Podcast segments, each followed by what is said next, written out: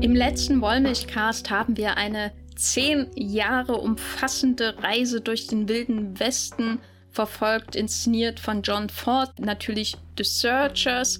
Dieses Mal halten wir uns hauptsächlich in einem Saloon auf, reiten hier und da mal raus, stehen hier und da mal unter einem Wasserfall, aber das war's dann schon. Der Radius unseres heutigen Western ist relativ gering, die Zeitspanne ebenso und trotzdem ist er nicht weniger emotional aufreibend, großartig als der letzte Film, denn wir reden heute hier im Wollmilchcast über Johnny Guitar von Nicholas Ray, in Deutschland auch bekannt als Johnny Guitar, wenn Frauen hassen.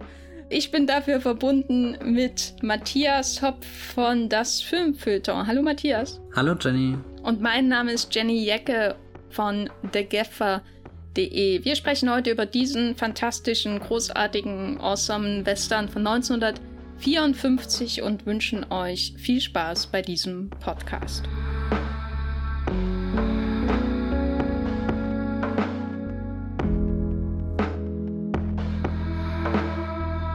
Matthias, worum geht's in Johnny Guitar? Wie viele Gitarren kommen drin vor? Acht Gitarren. Nein, Quatsch. Äh, wir haben nur eine Gitarre, die hier ganz einsam durch das Arizona in der zweiten Hälfte des 19. Jahrhunderts reitet, nämlich Johnny Guitar, ein Mann, der offenbar einige Vergangenheit mitbringt, aber ja bisher doch eher ein, ein unbeschriebenes Blatt ist, so wie er in diesen Film kommt, aber merkt, da ist einiges im Gange und dann tritt er in einen Saloon herein und stellt sich da kurz vor, sagt, hallo, hier bin ich, Johnny, Gitarre und das ist meine Gitarre und äh, ich würde hier gerne eine äh, Stelle antreten, weil dafür wurde er auch herbestellt. Da gibt's nämlich die Saloonbesitzerin Rihanna, gespielt von John Crawford, die äh, ja offenbar ein Teil von Johnny Guitars Vergangenheit ist. Das finden wir aber dann erst so in den nachfolgenden Szenen heraus. Davor tritt sie vor allem als sehr strenge Person auf, die aber ganz genau weiß, was sie will mit dem Saloon. Den hat sie nämlich eigentlich an einen Ort gebaut, wo man sagen könnte, hm, das ist braches Land, aber in Zukunft wird die Eisenbahn da vorbeifahren. Das heißt, das wird irgendwann mal ganz viel wert sein. Und das sind so die zwei wichtigsten Figuren, die wir in dem Film haben. Dann schwemmt aber auf einmal eine ganze Horde aufgebrachter Leute noch in den Saloon hinein, äh, angeführt von einer gewissen Emma Small, oh Gott, der Nachname ist auch schon Small, wo, wo Vienna Weitsicht äh, zeigt und in die Zukunft denkt an, weiß nicht, die Freuden der Eisenbahn glaubt und vor allem äh, die Dinge, die sie damit erreichen kann, hat Emma Small, sagen wir mal, nicht de den Horizont, sondern klammert sich eher an Machtstrukturen, die bestehen und, und versucht eigentlich alles in, in Gang zu setzen, um, um hier ihre Erzfeindin irgendwie ja zu vertreiben, damit die Gemeinschaft, die schon an dem Ort besteht, auch weiterhin bestehen kann. Alles, was Neues, alles, was Fremdes, hat da nichts zu suchen in ihrer Welt. Also es ist ein, ein sehr aufgeladener Film. Jenny hat es schon erwähnt, wir haben jetzt nicht diesen, diesen, riesen, äh, diesen riesigen Radius von, von The Searchers und auch die, die Zeitspanne von zehn Jahren. Da sind wir ganz weit entfernt. Es kommt dann so weit, dass ein Ultimatum gestellt wird. 24 Stunden, dann muss die Vienna ihren Saloon räumen und das setzt den ganzen Film auch so ein bisschen unter einen, ja, weiß nicht, Zeitdruck, aber, aber gibt einem ein Gefühl mit, da tickt eine Uhr. Aus ganz verschiedenen Gründen. Entweder kommt die Eisenbahn zuerst oder die Leute, der Lynchmob tut seine Arbeit und ja, vertreibt die Werner auf seine Art und Weise. Der Auftakt des Films, wie gesagt, der Film hat einen kleinen Radius und aber es wird trotzdem sehr, sehr effizient äh, gleich vorgestellt. So, was ist denn dieser Radius. Auf der einen Seite nämlich das Verbrechen, auf der anderen Seite die Eisenbahn, die Zivilisation, die immer weiter heranschreitet. Das sehen wir in diesem Auftakt. Beschreibe mal, was wir als erstes in dem Film sehen, weil das ist, glaube ich, schon ganz wichtig, um in diese seltsame Atmosphäre von Johnny Guitar einzutauchen.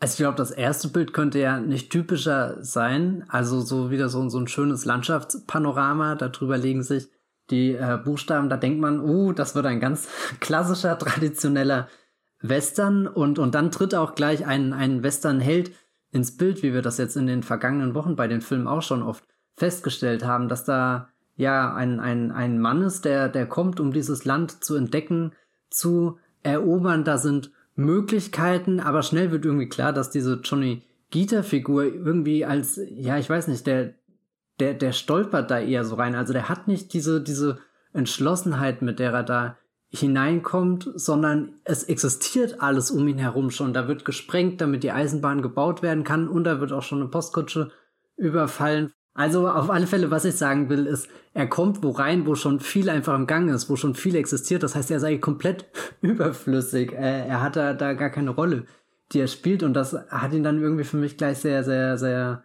sehr traurig irgendwie gemacht, diesen Johnny Gita und dann kommt er auch in den Saloon und, und dieser Saloon ist zwar einerseits sehr, sehr ausgestattet, sieht prächtig aus.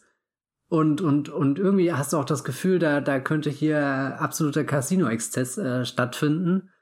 Aber es ist erstmal Menschen leer und, und erst nach und nach füllt sich dann diese Welt. Und dann hat man aber auch gleich das Gefühl, diese gesamte Welt, zumindest diese gesamte Welt, die in diesem Abschnitt Land lebt, äh, versammelt sich für die nächsten 40 Minuten in dem Saloon, um mehr oder weniger freundlich ihre Gedanken über den, den Zeitenwandel auszutauschen.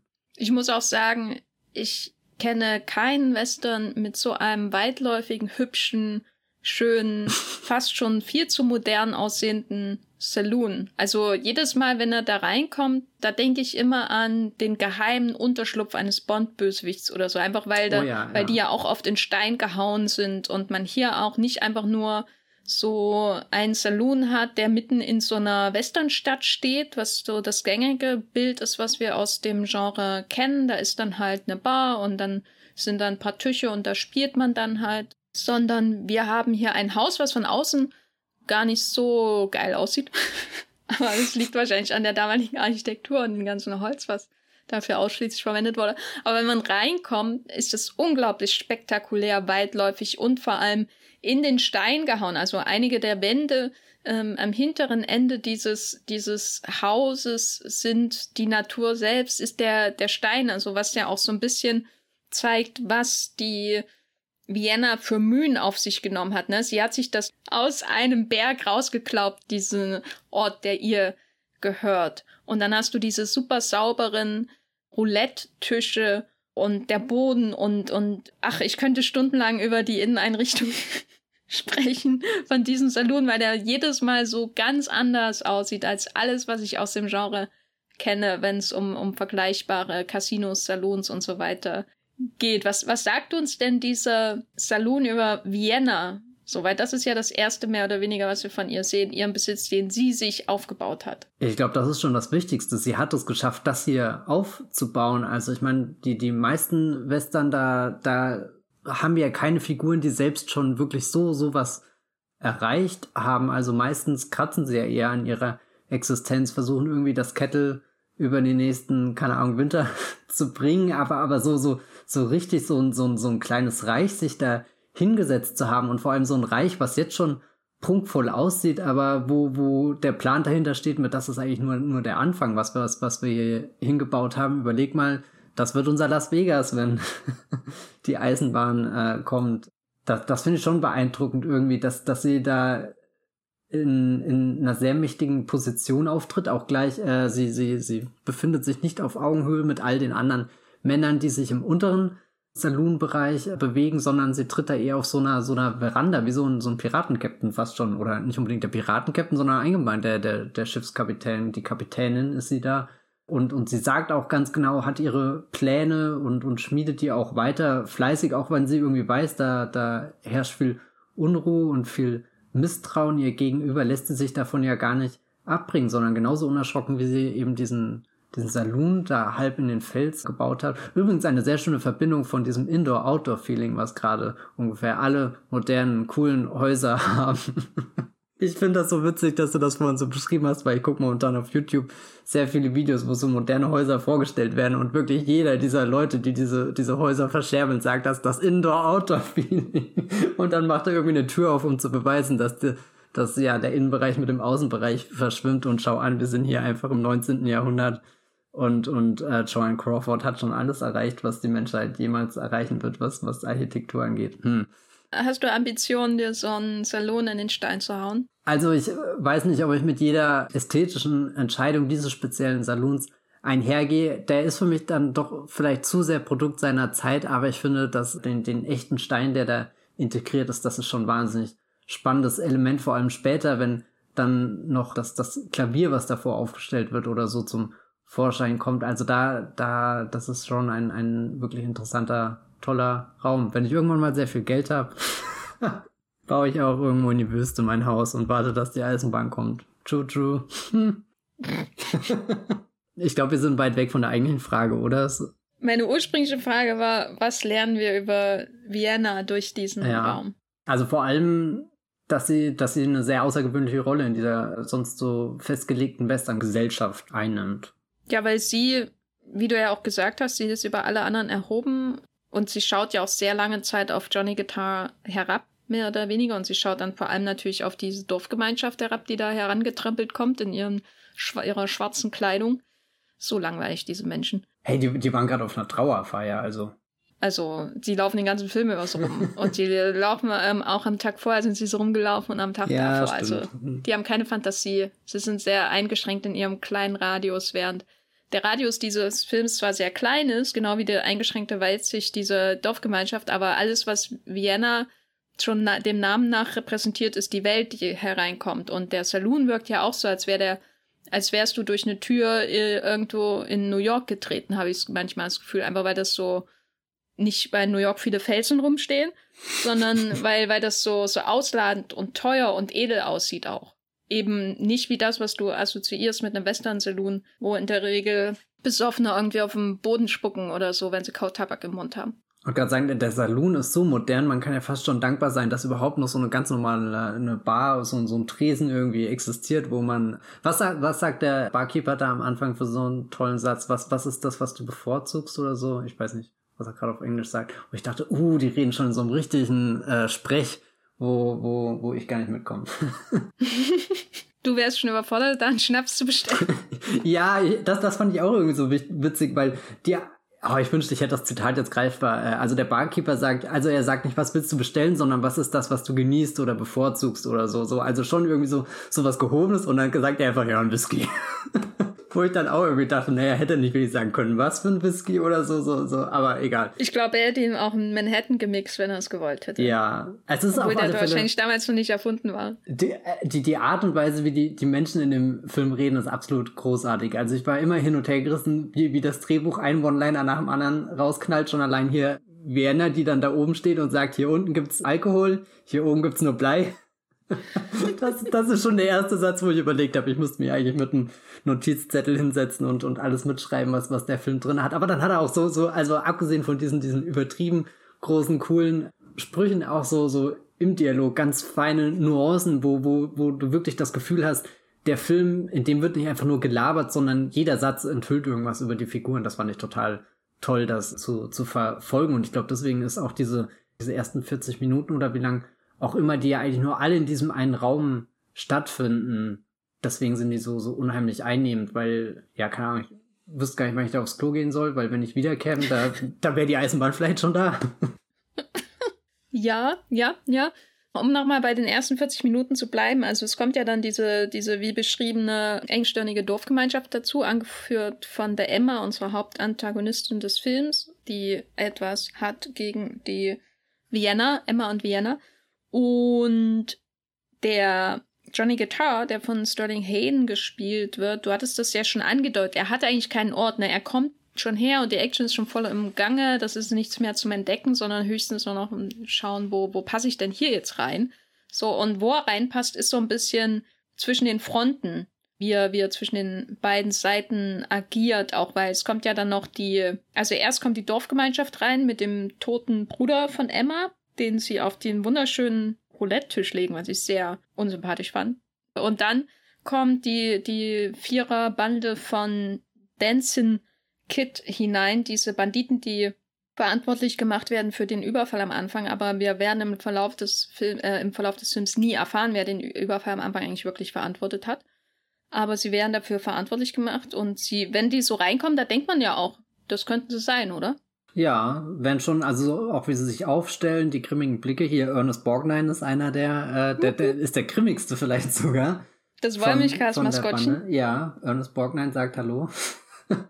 Was ist der bisher beste, der bisher beste Ernest Borgnine-Auftritt war aber immer noch der erste hier in Dark, nee, nicht Dark Star, oh Gott, das ist das schon Carpenter-Film. Na, The Black Hole meine ich, äh, der äh, Disney Science-Fiction-Film. Ich glaube, das war bisher, Ja, schwerelose Ernest Borgnine ist immer gut. Ja, das, das übertrifft bisher alle Auftritte, wo er hier im Podcast präsent war. Ich sehe übrigens gerade in der deutschen Wikipedia heißt The Dancing Kid der tanzende Ted. und das macht ihn um 100% un, äh, un, ja, ungefährlicher. Hm. Der tanzende Ted sagt Hallo. Na, wie geht es euch?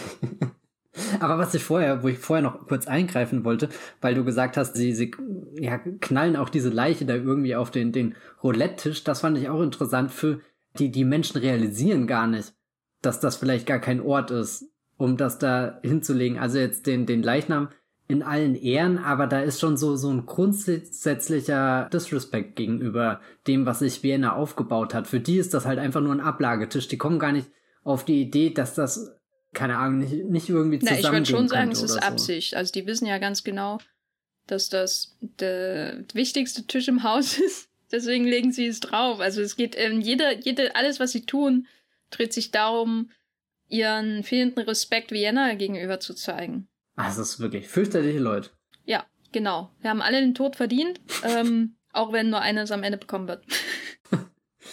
Auf alle Fälle, äh, wenn die, die Menschen schon so, so unangenehm sind, die da reinkommen, hat man ja fast das Gefühl, vielleicht ist dieser tanzende Ted ja doch gar nicht so schlimm, wie alle über ihn sagen. Also das fand ich sehr interessant auszuloten in diesen ersten 40 Minuten. Also ich wusste gar nichts über den Film, hatte keine Ahnung, wohin der sich entwickeln wird und auch wirklich keine Ahnung, was für, was für Menschentypen ich da äh, kennenlerne. Und, und dann, dann schrammt der Film immer so an so ein paar dieser, dieser bekannten großen Typen vorbei, die wir jetzt auch schon in der letzten Woche haben. Aber selbst so eine der, der gängs, gängigsten Figuren, wie eben dieser Gangster, hat dann wenig gemein mit, mit, mit seinem, seinem Stereotyp. Das fand ich sehr interessant in dem Film, wie, wie er sich aus ganz vielen Variationen zusammensetzt und eigentlich nur uns Menschen da zeigt, die, die wirklich sehr eigen für diesen Film sind. Genau, also es gibt natürlich so ein paar Nebenfiguren, die durchaus klassisch sind. Also Ernest Borgnine zum Beispiel könnte auch in The Naked Spur, finde ich, mitspielen oder in The Searchers. Also kann er sowieso als Ernest Borgnine. Aber die Figur von ihm oder so, die kann man sich schon überall vorstellen. Aber ja, ich glaube, das, was sie ja von den anderen sehr stark unterscheidet, also die Männer jetzt speziell, dass sie sich alle so um Vienna letztendlich drehen, um sie zirkulieren. Also während die, die anderen Westernhelden, die wir bisher gesehen haben, sich, die, die, die drehen sich meistens um ihre, entweder ihre eigenen Komplexe, so wie James Stewart in The Naked Spur zum Beispiel, oder um ihren eigenen Anspruch an sich selbst, so wie in Free Tend to Humor, oder um ihren prinzipiellen rassistischen Hass, so wie Ethan Edwards in The Searchers. Und hier zirkulieren die Männerfiguren alle um eine viel, viel stärkere Frauenfigur, und das ist Vienna. Und das ist schon so ein prinzipieller Unterschied zwischen den, hm. zwischen diesem Film und allen anderen Filmen. Bewundern Sie Vienna, weil, weil Sie äh, beeindruckt sind von dem, was sie geschafft hat, oder bewundern Sie Vienna, weil Sie gar nicht verstehen, wie, wie überhaupt eine Frau existieren kann. Also ich glaube, sie verstehen, wie sie verstehen das äh, abstrakt, wie eine Frau existieren kann.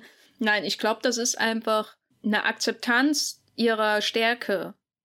Hier geht's nicht darum, dass sie sie zum Beispiel kontrollieren, überwältigen wollen, wie das ja manchmal in solchen Filmen ist, zum Beispiel auch in, in Film Noirs, wo du eine sehr starke femme fatale hast und der Mann ist angezogen und du hast schon manchmal das Gefühl, es geht ihm auch darum, dass es sie irgendwie überwältigt, irgendwie on top of her kommt und das nicht nur im, im bildlichen Sinne, sondern dass er von ihrer Dominanz eingeschüchtert ist und es geht dann darum, irgendwie über diese Einschüchterung hinwegzukommen und wieder dominanter als sie zu sein, so in der Art. Das hat man oft in Filmen mit, mit solchen starken Frauenfiguren. Aber hier habe ich das Gefühl bei Johnny Guitar, dass es darum geht, dass sie akzeptieren, dass sie einfach Vienna ist und sie werden sie niemals in irgendeiner Weise kontrollieren können. Und das führt dann zu auch dazu, dass sie hingezogen sind zu ihr, sowohl auf einem professionellen Level, also was man zum Beispiel bei dem von John Carradine gespielten sehr, sehr loyalen Mitarbeiter da hat, wo man auch durchaus hineininterpretieren könnte, dass er noch mehr Gefühle für sie hat, wenn er sich so für sie hingibt, sag ich mal. Dass ja, er sogar sein wie, Leben. Wie viele Männer haben Gefühle gerade für sie? Ich glaube. Alle. Eigentlich alle, außer die, die den die Dollarscheine nehmen, um abzuhauen. Weil von denen war ich schon menschlich enttäuscht, dass sie mit dem Geld abbauen, was sie ihr gibt, äh, was, was sie ihr, äh, ihnen gibt. So, nee, aber ich glaube, auch die Männer im Dorf kommen nicht klar darauf, dass diese Frau existiert.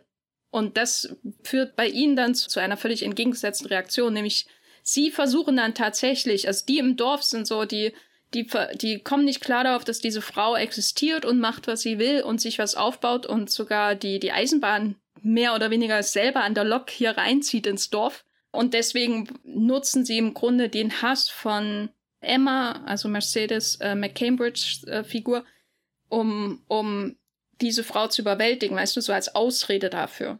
Mhm. Habe ich das Gefühl. Nur machen sie nicht den letzten Schritt, weil sie nicht komplett ähm, wahnsinnig sind. Im Gegensatz zu Mercedes McCambridge-Figur, die auch ganz toll ist. Wäre zumindest meine Interpretation. Wie siehst du denn die Männer im Dorf? Also wirken alle ein bisschen im Vergleich zu den starken Frauen, ja, weiß nicht, wie so Flaschen. Also das wird ja in der Szene ganz deutlich, wo, wo es darum geht, das Gesetz irgendwie selbst in die Hand zu nehmen, wo, wo Emma überhaupt nicht damit zögert. Endlich geht irgendwie ihr Plan auf. Sie hat da den Weg gefunden, wie sie Vienna los wird. Nämlich sie kann sie einfach direkt hängen. Übergeht einfach alle Regeln, die in dieser Welt existieren könnten und, und hat da auch keine Skrupel. Also da, da gibt's nichts irgendwo in ihrem, ihrem Kopf, wo, wo sie kurz dran, dran stößt, so, so ein Widerstoß. Und der ist ja irgendwie bei, bei all diesen Männern da auf verschiedenen Ebenen. Also es beginnt ja bei dem Mann, der aussagen soll, wer die Kutsche überfallen hat und wo wo es dann doch auch so hier so mit der mit der Schulter und dem Ellenbogen so komm wir sind doch hier unter uns vorhin hast du noch was anderes erzählt jetzt sag doch hier auch mal die Version der Geschichte aber ja keiner dieser Leute ist so so bereit dafür ins Ganze zu gehen also alles aufs Spiel zu setzen und und das machen ja definitiv Jana und Emma natürlich äh, jede für ihre eigene Sache und und teilweise kann man es nachvollziehen teilweise dann auch überhaupt nicht Während die, die Männerfiguren sind da alle deutlich unschlüssiger porträtiert. Ja, Flaschen ist, glaube ich, der richtige ja. Begriff. Luschen, Flaschen. Keine Ahnung. Nee, oder, oder ich weiß, also das, das Flaschen ist gerade so aus mir rausgerutscht. Ich, ich weiß gar nicht, ich habe keine konkrete Szene im Auge, aber ich habe viele so Situationen, weißt du, wo, wo dieser riesen Männerpulk sich aufbaut und ja auch irgendwie einschüchternd wirkt. Diese Wand, aber dann keiner irgendwie auch nur ein Wort sagt, was die Durchschlagkraft besitzt, die, die, die Emma da irgendwie an den, den Tag legt. Und das fand ich immer ganz dann das interessant, weil, weil Nicholas Ray ja immer dieses, dieses Pult auflaufen lässt, also so, so, so immer schöne, schöne Einstellungen hat, wo, wo, wo das eben einschüchternd wirkt und, und dann ist da, da keiner Mann genug, auch wirklich zu seinem Wort zu stehen und, und das, das finde ich dann auch interessant. In was für einer Gesellschaft leben wir denn? da, wo, wo immer viel geredet wird, aber und, und so eine vage Vorstellung geht von dem, was die Leute wollen und vor allem eine Vor Vorstellung existiert von dem, was sie nicht wollen, aber keiner kann sich auch gar nicht so erklären, wa warum das so ist. Alle haben vor allem Angst. Ja, und sie, also die Emma muss immer vorangehen bis zum Ende. Sie ist ja auch die, die erste, die dann unter den Wasserfall durchreitet. Das finde ich aber auch immer so dann interessant, weil man einerseits diesen passiven und doch super aggressiven Männerpulk hat, der von der Emma angefeuert wird. So, mach doch mal was, mach doch mal was. Na gut, dann mach ich's halt.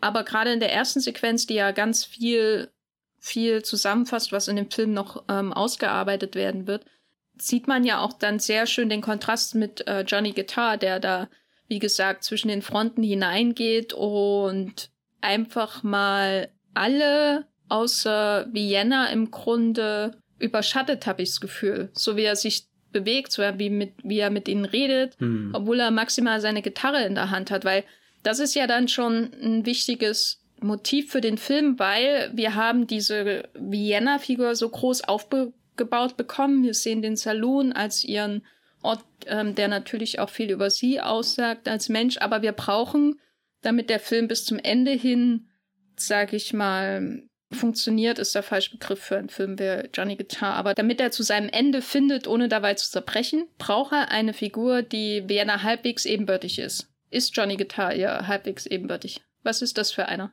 Das J in Johnny steht für Joker.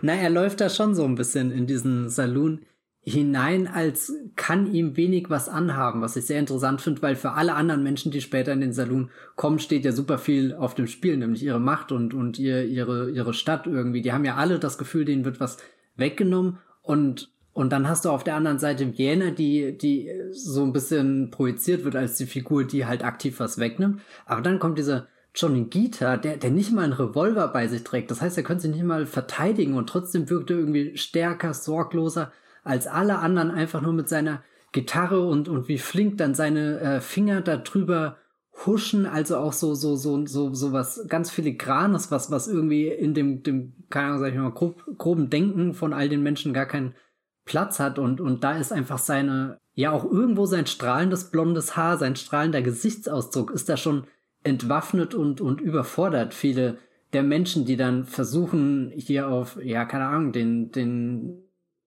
weiß nicht, es gibt ja dann, dann viele so, so, so Sprüche, die rausgehauen werden und da muss der eine beweisen, dass er der Stärkere ist und, und Johnny Gita lässt wenig wirklich an sich rankommen. Also für ihn, also ich hatte das Gefühl, viel, vieles für ihn ist, ist sehr wie, wie so ein Spiel und was natürlich auch darauf hindeutet, dass er eine Vergangenheit hat, wo schon das Schlimmste für ihn passiert ist und alles, was er gerade jetzt erlebt, ist Bonus. Aber ja, er bringt eine, eine Leichtigkeit mit rein, die die anderen wirklich herausfordert.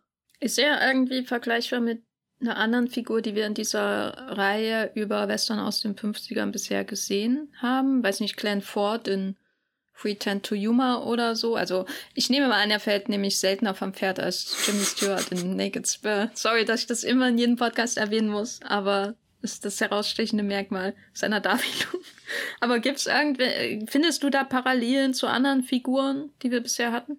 Also weil du jetzt gerade schon den Glenn Ford gesagt hast, irgendwo, ja, vielleicht, aber eigentlich finde ich den, den Johnny Gita doch nochmal eine Spur losgelöster irgendwie von, von der Westernwelt. Also am Anfang wirkt er auf mich traurig und tragisch, dass er da so durchreitet und irgendwie ist alles schon belegt, jeder wurschtelt da schon in seinem eigenen Konflikt rum und eigentlich gibt es da keinen Platz für ihn und, und da wäre er vielleicht fast schon wieder so ein Ethan Edwards, der ja am Ende auch nicht in das Haus reingehen kann, sondern sich wieder verabschiedet irgendwo ins Nirgendwo, aber er, er, oder, oder zumindest in den, den, in der ersten Hälfte des Films lässt er nicht so wirklich in sich hineinblicken, was denn seine, seine große Sehnsucht ist, was er wirklich will. Also so diese, diese Beziehung, die er mit Vienna vor all den Jahren schon mal hatte, die kommt er erst später wirklich ausgesprochen zum Ausdruck und davor wirkt das ja auch eher als genießt er ist, dass mit Vienna da auch einfach eine Figur ist, mit der er über die Köpfe der anderen hinwegreden kann. Weißt du, das sind halt all diese engstirnigen Western-Dudes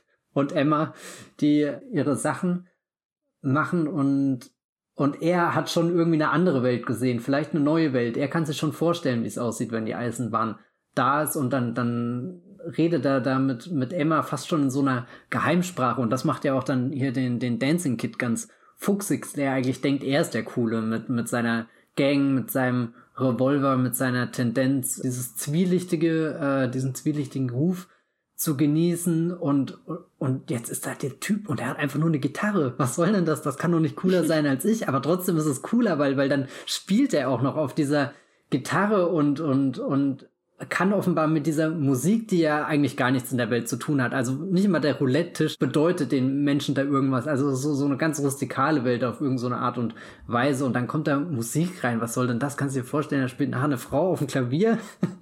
und, und trotzdem ist diese, diese Musik sehr, sehr mächtig, die, die der Johnny Gita spielt. Die bringt die Menschen irgendwie zum, zum Tanzen, also die, die löst da was aus und, und dieser Tanz ist ja auch ein kleiner Machtkampf, wenn dann der Dancing Kid zu der Emma rübergeht und sie irgendwie packt und, und da, da ist eine Bewegung da, aber auch ein, äh, kein Einverständnis und so. Also ganz interessant, was da psychologisch vorgeht. Und dann geht die Musik von dem Johnny Gita ja sogar so weit, dass die, die Vienna irgendwo an was erinnert, irgendwo tief in ihrem Innern verletzt, irgendwas hervorruft, dass die Vienna gezwungen wird, ihre, ihre Maske äh, zu durch, durchbrechen. Also das, wo sie davor oben auf der Veranda stand und, und wirklich alles kontrolliert hat eigentlich musste sie nicht mal ein Wort aussprechen. Mit ihrem Blick hätte sie alles lenken können, was in diesem Salon, passi äh, Salon passiert. Und, und, und dann ist auf einmal diese, diese paar Gitarrentöne reisen sie wieder zurück in eine Welt, wo sie vielleicht ein anderer Mensch war, verletzlicher war. Und, und das finde ich sehr faszinierend, dass, dass dieser Johnny Guitar dann wirklich als so, so, ein,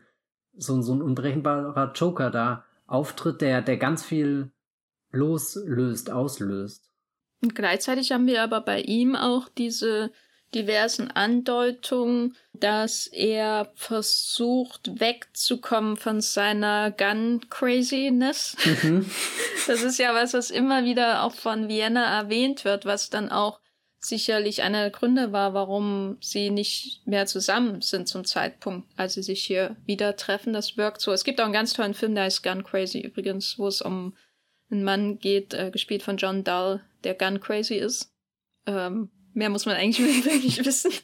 John Dahl und äh, eine Waffe und er ist crazy nach der Waffe und die Waffe macht ihn so heiß und dann trifft er eine Frau, die auch von Waffen heiß gemacht wird. Jedenfalls das hört sich einen unfassbar erotischen Film an, wenn ich ehrlich das bin. Das ist ein ganz toller Film, auf jeden Fall. Ähm, solltet ihr anschauen. Vor, Vorgänger auf jeden Fall, wichtiger Vorgänger von Arthur Pence, Bonnie und Clyde. So. Hm. Aber was ich eigentlich sagen wollte, weil ich musste immer wieder dran denken, als sie Gun Crazy gesagt haben, dass, dass da den Film Gun Crazy gibt. Naja, aber was ich eigentlich sagen wollte ist, dass er insofern wen, er hat wenig er hat durch seine Dominanz und so ähm, und seine Losgelöstheit, die du ja beschrieben hast, wenig mit den anderen Westernhelden zu tun, die wir bisher gesehen haben. Aber ich finde, durch diese Gun-Craziness, das verbindet ihn schon ein bisschen mit, weiß nicht, dem, dem psychotischen Jimmy Stewart so ein bisschen, weil er hat auch sowas, was so einen unterschwelligen Wahnsinn, der ausbrechen könnte, habe ich das Gefühl. Nur wird das hier gebändigt. Also es kommt nie so richtig so weit. Aber das wird immer wieder gesagt, dass er, dass er diese Gun Craziness hatte und dass er es vielleicht zu sehr mag, Leute zu erschießen. Mhm. Das heißt, da ist auch sowas Unterschwelliges auf jeden Fall bei ihm da, was ausbrechen kann. Und das, ähm, finde ich, stärkt auch sehr so die Atmosphäre des Films. Er ist ein super cooler Typ, der über allem steht. Und er kommt da rein und wie äh, das hatte ich dir schon im Vorgespräch gesagt, als ich äh, den Film zum ersten Mal gesehen habe und gemerkt hat, dass Sterling Hayden blond ist und ich ihn jahrelang nur in Schwarz-Weiß-Filmen wie Doctor Strangelove und so weiter gesehen habe. Das war für mich eine Offenbarung. Also generell, dass er diese blonden Haare hat, das konnte ich, hätte ich vorher nie gedacht. Ich dachte immer, der ist wahrscheinlich mit grauen Haaren geboren worden. Wie 90 Prozent aller Schauspieler in Schwarz-Weiß-Filmen. Nee, aber dass man diesen Typ hat, der über allem steht, der total cool und lässig ist und einmal mit seiner Gitarre da reinkommt, obwohl da überall ihre Waffen schon gezückt haben. Als, als wäre, hätte er irgendwie die beste Waffe von allen. Aber gleichzeitig, je mehr dann mit, mit Vienna redet, desto mehr hat man auch das Gefühl, da ist auch irgendwie so ein Pulverfass. Was passiert, wenn das explodiert? Was passiert, wenn die Gewalt, die von diesen Dorfbewohnern ausgeht und die Gewalt, die natürlich auch durch The Dancing Kid und seine Bande so ein bisschen suggeriert wird, weil die wirken nicht wie unschuldige Männer, auch wenn die dieses, diese Postkutsche am Anfang nicht überfallen hat. Was passiert, wenn auch er die in sich trägt? Und das ist ja immer das Interessante an der Vienna-Figur, weil sie ist irgendwie in gewisser Weise auch schonungslos, aber sie ist nicht gewalttätig. Ja, ich, ich mag das sehr, wie du das als Pulverfass beschreibst und dann halt mit dem Wissen, dass der Film ja hauptsächlich in diesem Saloon, in diesem einen Raum irgendwie stattfindet und alle Menschen da auch eingesperrt sind, sich eigentlich fast selbst da einsperren und du dich die ganze Zeit fragst, wann, wann bricht das Monster im Innern von Johnny Gita aus? Hättest du dir den Film auch vorstellen können, dass er so richtig aus der Haut fährt? Also wir, wir Also bei Sterling ja, Hayden immer. weil wir, wir bekommen ja wirklich mal so zehn Sekunden zu sehen, wo er dann doch mal einen, Colt in Händen hält und, und den sogar in den Händen hin und her schmeißt und fuchtelt und, und nicht nur einmal auf den Abzug drückt und, und das ist ja schon eine Sequenz, die wirklich furios ist. Also da passt das Wort mal, mal richtig. Ich glaube, ich verwende das sehr oft, um einfach wilde Sachen zu beschreiben, weil, weil es einfach ein tolles Wort ist. Aber da, da, also ich meine, der, der Film ist, ist sehr, sehr spannend, sehr, sehr nervend, aufreibend. Viele, viele Blicke, die sich da kreuzen, alles auf engem Raum, aber da, dann, wenn, wenn, wenn diese, diese Reihe von Schüssen, die er da, da losfeuert, einschlagen und, und so, so, also so, so, was dabei am schockierendsten ist, wie gut er mit der Waffe wirklich umgehen kann. Mit, er ist nicht einfach nur, nur ein Psychopath, der, der es halt mag, rumzuballern.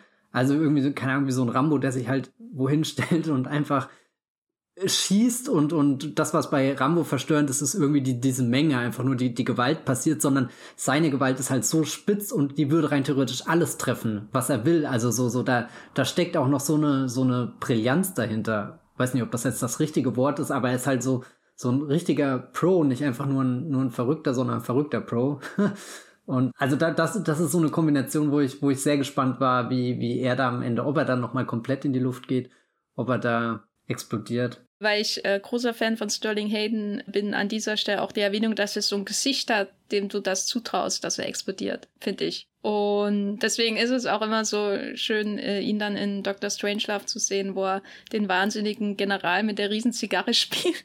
Und natürlich in der Pate, wo er die, die, ich glaube, Spaghetti Bolognese oder mit Fleischbällchen oder so, wo er die in sich reinmampft äh, und nichts ahnt, dass Al Pacino auf dem Weg ist, ihn abzuknallen. Und so. Also Sterling Hayden, völlig unterschätzter Schauspieler. Hab mir gleich nach Johnny Guitar gestern einen Film angeschaut von Joseph H. Lewis, wo er einen Schweden spielt äh, oder äh, zumindest einen Walfänger, der gegen einen Gunfighter vorgeht mit einer riesigen Harpune straight out of äh, äh, Moby Dick und das in einer Westernstadt. Mensch, kann man anschauen sowas. Sterling Hayden mit einer riesen Harpune, wirklich ähm, sehenswert. Wir haben ja jetzt über Vienna gesprochen und wir haben über Johnny Guitar gesprochen und so ein bisschen auch über die Dancing Kid Crew. Da fehlt natürlich noch eine Person. Und zwar Emma, gespielt von Mercedes McCambridge. Eine ganz, ganz wichtige Figur, weil Johnny Guitar ist zwar im Titel, aber eigentlich geht es in dem Film doch um Vienna und Emma, oder? Die, die Emma ist doch die wahre Antagonistin des Films und das nicht auf so einem Level wie das Scar in The Searchers, wo du ihn nur zweimal siehst und der Rest des Films ist an deinem Kopf, sondern die treibt ja ja eigentlich noch mehr voran als die Protagonisten. Ne? Also sie, sie ist die, die Frau der Aktion hier in dem Film. Ich setze gerade mal meine Brille auf. Also wenn ich das richtig überblick, ist sie die Frau, die hasst im Titel. Sie ist die hasst, aber Vienna, der ist doch eher alles eigentlich egal. Die könnte auch einfach nur ihr Leben weiterleben. Ich glaube, Hass ist Obwohl so eine Emotion, mit der muss ich Vienna gar nicht abgeben. Das ist ja. Aber die Emma, sag mal, was ist denn das für eine? Ja, schon sehr, sehr anstrengend, sehr unangenehm. Wir haben vorhin im Vorgespräch, glaube ich, kurz drüber geredet, ob sie auch irgendwie wie tragisch sein kann, weil äh, letzte Woche hatten wir ja auch einen, einen Protagonisten, der ja auch viele Tendenzen hat, eigentlich gar nicht so die, die tolle Heldenhauptfigur zu sein, sondern. Warte, warte. Hm? The Searchers, wenn Männer hassen. oh Gott. Sie suchen den Hass The Searchers. Mm. Ja, aber, aber bei dem, äh, Gott, wie heißt er jetzt? Ethan Edwards, genau. Äh, der, der John Wayne-Figur in The Searchers, die ja auch sehr von Hass durch Drung ist, da habe ich ja letzte Woche auch drüber geredet, dass sie am Ende immer noch was, was Tragisches in der Figur entdeckt. Und da habe ich jetzt überlegt, finde ich das auch in der Emma, aber die wirkt halt dann doch irgendwie wie so ein, so ein, so ein Ultra, also so, so ganz extrem auf das gepolt, was sie wirklich erreichen will. Und wenn wir, wenn wir vorhin über die, die, die Männer um sie herum als, als Flaschen reden, dann ist, ist ja klar, dass sie da irgendwie ein Gegenpol sein muss, dass sie da, da härter durchgreift. Und, und das fand ich dann also irgendwo ist das auch schon wieder tragisch, dass sie fast so blind ist in, in, in dem, was da in ihr pulsiert, wo, wo sie versucht, alles zu äh, aufzuhalten, was, was irgendwie Veränderung für sie bedeutet, als fast schon verblüffend. Also ich könnte mir auch perfekt irgendwie die, die Origin Story von Emma vorstellen, so wie jetzt Cruella. mit äh, Emma Stone, wo, wo wir erfahren, wie wird aus einer der wirklich garstigsten äh, Disney-Heldinnen, also was hat die als kleines Kind gebrochen, dass sie jetzt Dalmatina häutet? Also wa, wa, was, was ist mit Emma Small passiert, dass sie wirklich auf, auf dieser, dieser harten Linie nur agiert und, und ja wirklich den gesamten Film damit beschäftigt ist, einen Fall wirklich zu konstruieren, um, um ihr Gegenüber da zu vertreiben. Also so sie kommt ja nicht einfach nur rein und sagt, ja, schaut euch mal die WNN an. Das ist doch ganz klar, dass das eine böse Frau sein muss, die nur Unheil über unser schönes, unschuldiges Städtchen bringt, sondern sie sucht sich ja wirklich so die einzelnen Bausteine zusammen, die sie irgendwie miteinander verknüpfen kann. Und dann ist halt natürlich The Dancing Kid mit seiner Gang das ultimativ Böse und Vienna ist die, die, die Mitstreiterin irgendwie. Die haben sich sogar geküsst. Unglaublich. Dabei wäre ja sie vermutlich auch diejenige, die das Dancing Kid am liebsten küssen würde. Wobei manchmal habe ich auch das Gefühl, dass das in ihr auch so ein Verlangen ist, genauso zu sein wie, wie Vienna oder am liebsten würde sie mit Vienna zusammen sein, nur kann das aus irgendwelchen Gründen nicht, weil sie halt in so einer anderen Ecke, keine Ahnung, der, des gesellschaftlichen Spektrums da festhängt. Also irgendwo, glaube ich, ist in dieser Figur, da tobt in ihr drinne. Und dann finde ich es interessant, dass der Film sie eigentlich die ganze Zeit als unfassbar kontrollierte Persönlichkeit zeigt. Und da ist sie ja mal der Vienna gar nicht so unähnlich, weil beide Frauen treten schon sehr, sehr streng auf und sehr bewusst kontrolliert. Und ich habe das Gefühl, kein Wort, was über ihre Lippen geht, haben sie da vorne schon dreimal im Kopf rumgedreht und wissen, was das für wirklich für, für, für einen Einschlag hinterlassen kann, wenn sie das aussprechen. Und, und ich glaube, Vienna weiß halt eigentlich, dass sie im Recht ist und für, für eine größere und bessere Sache auch oft argumentieren kann. Deswegen wirkt sie nicht so, so, so verbittert. Aber bei, bei Emma wirkt halt wirklich alles, was sie sagt, nicht nur verbittert, sondern eigentlich 100% verzweifelt.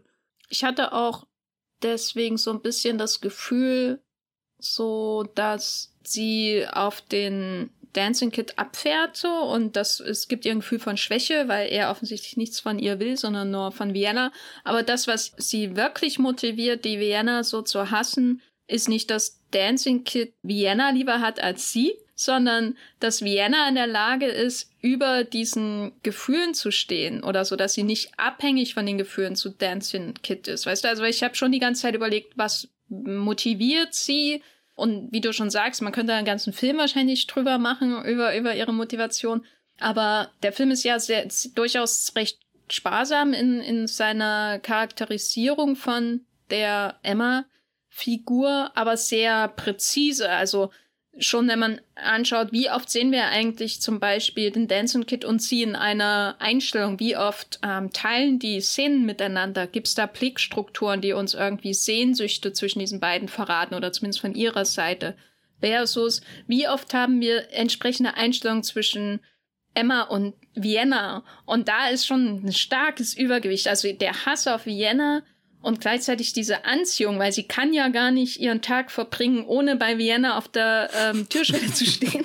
Diese Anziehung ist so groß, dass der, der Dancing Kid wirklich nur noch so ein, ja, der ist halt auch da, ist Gefühl ist. Also der ist nur noch so da, ja, es ist auch schön und gut und sicherlich hat sie Gefühle für ihn, aber sie ist dermaßen fokussiert und angezogen, auch auf so eine, äh, auf so eine ganz düstere Art und Weise von der Vienna-Figur, dass, dass der Dancing Kid wirklich nur so ein Mittel zum Zweck vielleicht noch für ihre Motivation ist. Also ich sehe, also ich habe da im Film nichts gesehen, außer natürlich die Tanzszene am Anfang, da hat man schon das Gefühl, dass so wie er mit ihr umgeht, das auch natürlich zutiefst verletzend für sie sein muss. Aber sonst hatte ich nie das Gefühl, dass da irgendwie wirklich eine einseitige Love Story von ihrer Seite zum Dancing Kid da ist, sondern eher eine Hassliebe zu Vienna, wo der Hass offensichtlich etwas überwiegt. Wie, wie siehst du das? Ich, ich liebe die Idee, dass, dass vor diesem Film wirklich schon Jahre vergangen sind, wo, wo sie jeden Tag wirklich in diesen Salon reingeht und irgendeinen Grund versucht zu finden, wie sie, wie sie irgendwie Vienna niedermachen kann, ihr sagen kann, was für ein schlimmer Mensch sie ist, was sie da alles Furchtbare anrichtet in ihrer schönen Westernstadt, aber eigentlich würden sie sich am liebsten nur umarmen oder so. Oh ja das ist auch ein, definitiv eine unerzählte Geschichte in dem Film, die, die sich dann in diesen ultra Blicken widerspiegelt, mit denen sich die beiden Frauen begegnen. Also da, da, da, also die, die Blicke, die können ja eigentlich nicht nur von Hass erfüllt sein. Also ich glaube, Hass ist schon eine unfassbar starke Emotion, aber ich glaube, die Emotion, die noch stärker ist, ist irgendwie die Liebe und wenn dann beides irgendwie zusammen trifft, dann kommen die, die, die Blicke daraus. Das ist ja, ich muss die ganze Zeit hier an X-Men denken, wenn, wenn der Typ seine, seine Brille mal abzählt, äh, zieht, wie heißt er? Äh, Meinst du Cyclops? Ja, genau, Cyclops. Und der Typ. der Typ, sorry. äh, mir ist der Name nicht eingefallen. Genau, wenn, wenn, wenn, wenn, wenn Cyclops in den X-Men die, die, die Brille abzielt äh, und, und dann schießt er einfach so, so, so ein roter Laserstrahl raus. Also wirklich ungebündelte Macht und damit kann er einfach ein ganzes Haus durchsägen oder sowas und, und ich glaube, hätte äh, Nicholas Ray auch schon die Mittel äh, gehabt, dann sähe Johnny Guitar vielleicht noch moderner aus für einen Western, als er das eh schon ist im Jahr 1954. Nun haben wir aber sehr viel über diese Auftaktsequenz gesprochen. Ah ja, stimmt, oh Gott, der Film genau. Wir sind jetzt schon bei Minute 45 oder so wahrscheinlich. Nein, aber die ist ja auch enorm wichtig, weil die, in der sich schon ganz viel verbirgt, was wir im weiteren Verlauf des Films sehen. Aber du hattest im Vorgespräch gesagt, dass du die Struktur ganz interessant findest, gerade auch im Vergleich zu den anderen Filmen. Was ist denn das Auffällige an der Struktur ähm, nach dieser Auftaktsequenz? Genau, also jetzt erstmal alles eng an einem Raum und danach wird der Film ja doch ein bisschen größer und, und zeigt uns mehr, auch wenn wir jetzt nicht uns auf eine riesengroße Reise begeben, die uns einmal durch die ganze Welt und wieder zurück oder immer im Kreis um, in, im Monument Valley herum äh, bringt. Aber da kommen ja schon noch Orte irgendwie vor, die, die einmal sehr, sehr, sehr, sehr, sehr klassisch Western sind, also irgendwie eine Bank und die wird dann auch noch überfallen. Also hallo. noch einfallsloser geht's ja gar nicht, aber obwohl die, die Szene irgendwie so auf dem Papier so, so, ja, keine Ahnung, passiert halt, ist, ist so ein obligatorisches Element, wie, wie sie wiederum in die Geschichte reingewoben wird, das ist natürlich schon, so, schon sehr brillant und vor allem wie, wie die Emma dann später diesen Überfall instrumentalisiert, um, um noch mehr äh, Unmut gegen ihre Erzfeindin hier Vienna zu stiften. Das ist dann schon ganz großartig, aber was, was dann noch besser ist, dass der, dass der Film irgendwie durch, durch einen Wasserfall durchgeht und da dann ein Versteck, einen geheimen Ort in den Bergen und so weiter entdeckt, also noch richtig abenteuerlich, wird jetzt nie abenteuerlich im Sinne von, keine Ahnung, wir, wir sammeln die Gefährten und begeben uns auf die Reise nach Mordor ins Land, wo die Schatten drohen, aber schon irgendwie abenteuerlich in den, den, den Motiven, die in den Bildern stecken, also dieser, dieser Durchgang durch den Wasserfall oder später die Flucht durch äh, diese, diese Tunnelsysteme in den Bergen, also die Berge, die davor schon ein bisschen in das Haus, in den Saloon reingeragt haben, die, die werden dann weiter erkundet. Und strukturell sind es dann doch eher mehrere kleine, aber dafür umso intensivere Szenen, die die zweite Hälfte ausmachen. Also wo ich am Anfang das Gefühl hatte, das könnte eigentlich auch ein perfektes Bühnenstück sein. Also habe ich schon förmlich gesehen, wie dieser ganze Film eigentlich nur in dem einen großen Saloonraum besteht, der ja auch einfach geschickt gebaut wird. Also wie, wie, wie so, ein, so ein Bühnenbild, wo du reinkommst und dir denkst, was da, da muss ich jetzt zwei Stunden lang drauf gucken, das wird dir langweilig, aber dann, dann merkst du, nee, die, diese, diese Bühne ist zwar, sieht mal erst sehr reduziert aus, aber da gibt's verschiedene Ebenen, da gibt's, gibt's Roulette-Tische, hallo. Also, also wirklich, äh, wo, wo, wo Orte während dem, dem Spiel, während dem Film entstehen, die du davor vielleicht noch nicht wirklich gesehen hast, wirklich wahrgenommen hast, also wo, wo, der, der eigene Blick, äh, wo, wo du dachtest, naja, innerhalb weniger Sekunden habe ich das alles entfasst, aber erst dadurch, dass du siehst, wie sich Figuren da bewegen, wie sich Geschichte entfaltet, entstehen auch neue Räume und, und das ist ja ganz spannend äh, zu beobachten, finde ich. Und davon bewegt sich der Film weg und trotzdem verliert er nicht seine, seine wirklich äh, intensive Anspannung, seine, seine Atmosphäre, sondern ich habe fast das Gefühl, danach wird er noch schwärmerischer, noch größer, noch noch mehr durchzogen von so ein paar Sonnenstrahlen, die durchblitzen und, und auch das Bild äh, in einer Szene ganz, ganz rötlich werden lassen, wie hier letzte Woche schon bei The Searchers, wo wir über den Überfall geredet haben, wo, wo John Ford wirklich so eine, so eine Apokalypsenstimmung heraufbeschwört und, und ich glaube, da, da tobt sich dann Nicholas Ray so, so richtig jetzt hier in dem Johnny Gita auf, wenn er anfängt, seine, seine Menschen auch teilweise in Natur, teilweise in Studiokulissen zu positionieren, alle mit sehr tollen Kostümen. Also vor allem Vienna äh, durchläuft mehrere Phoenix-Verbandlungen in Farben Rot und Gelb vor allem. Da, da findet schon so eine kleine Evolution in diesem Film statt, oder? Ja, sie, sie wirft die ganze Zeit ihre Haut ab, um was Neues nachzulegen. Habe ich das Gefühl, je nach Stimmungsbild, je nach Rolle, die sie auch hat innerhalb dieses wachsenden Mobs, der sich da auf sie zu bewegt. Also dieses, weiß nicht, zum Beispiel, wenn man vergleicht, dieses äh, weiße Kleid, was sie sich überstreift, als sie wie Johanna von Orléans auf die äh, Geistlichen wartet, die sie zum Scheiterhaufen führen werden, so gefühlt, oh habe ich das Gefühl, noch sieht's bei ihr aus wie ein Hochzeitskleid.